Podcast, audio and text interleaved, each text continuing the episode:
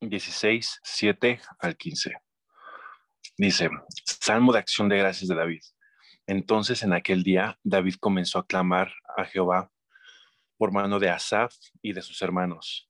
Alabad a Jehová, invocad su nombre, dad a conocer en los pueblos sus obras. Cantad a él, cantadle salmos, alabad de todas sus maravillas. Gloriaos en su santo nombre. Alégrense el corazón de los que buscan a Jehová. Buscad a Jehová y su poder. Buscad su rostro continuamente. Haced memoria de las maravillas que ha hecho, de sus prodigios, de sus juicios de su boca. Oh vosotros, hijos de Israel, su siervo, hijos de Jacob, sus escogidos. Jehová, Él es nuestro Dios. Sus juicios están en toda la tierra. Él hace memoria de su pacto perpetuamente y de la palabra que Él mandó para mil generaciones. Y dentro de estos versículos me llaman mucho la atención algunos puntos. Primero que nada que a pesar de que estamos en el libro de Crónicas, dice como subtítulo Salmo de acción de gracias de David.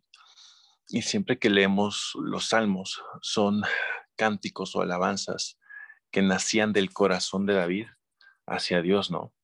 Y me gusta cómo conectaba David con Dios a través de las alabanzas, ¿no?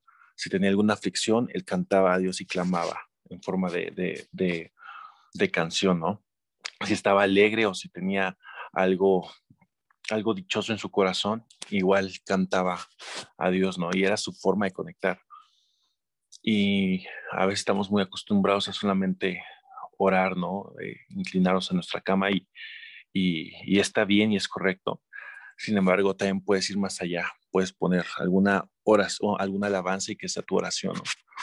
O si se da el don de la música, igual tú puedes conectar con Dios alabando, ¿no? Incluso yo en lo personal eh, a veces toco, mi guitarra y, y, hago círculos de, de acordes y empiezo yo a, a, alabar a Dios, ¿no? Y es una forma en la que conectas muy padre con, con tu creador.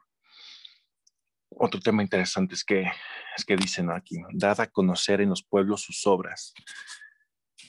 ¿Y de qué forma van a conocer las demás personas a Dios? ¿Cómo van a enterarse que existe un Dios si nadie les comparte, no? Y dice, dada a conocer en los pueblos sus obras. Y quiero que te pongas a pensar qué es lo que Dios ha hecho en tu vida, ¿no? cómo vas a dar a conocer a, a, ese Dios poderoso con tu vida y si tu vida está reflejando ese Dios poderoso porque muchas veces la forma en la que nosotros impactemos la vida de los demás va a ser a través de lo que Dios ya hizo en nosotros. Y está padre compartir la palabra y no se trata de dar de bibliazos a la gente, sino que muchas veces tú vas a hacer esa Biblia abierta que la gente lea, ¿no? Que la gente pueda ver a Dios a través de tu vida. Y después dice aquí, buscad su rostro continuamente buscad a Jehová y su poder.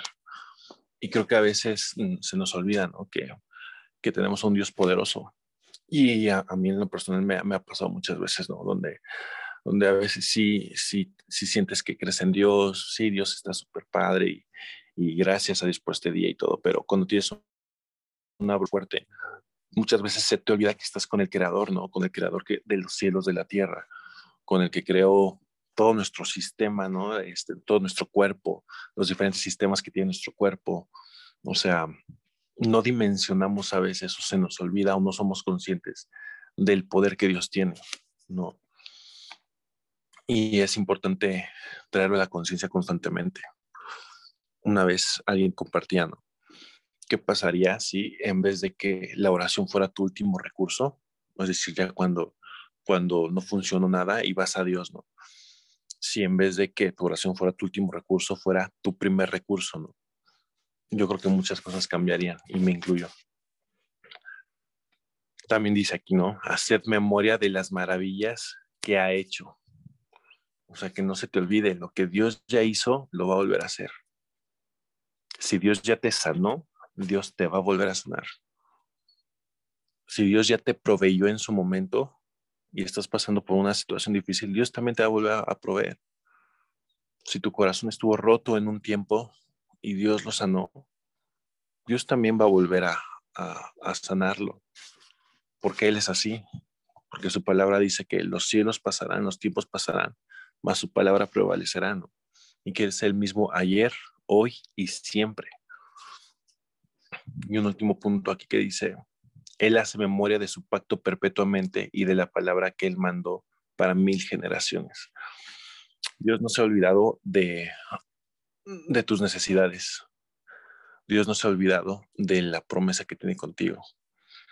Dios no se ha olvidado de, de aquello que le estás pidiendo, ¿no? Simplemente recordemos que la misma palabra dice, ¿no? Muchas veces pedid y no recibís porque pedid, porque pedid mal, porque piden para sus propios deleites y para los deleites de la carne.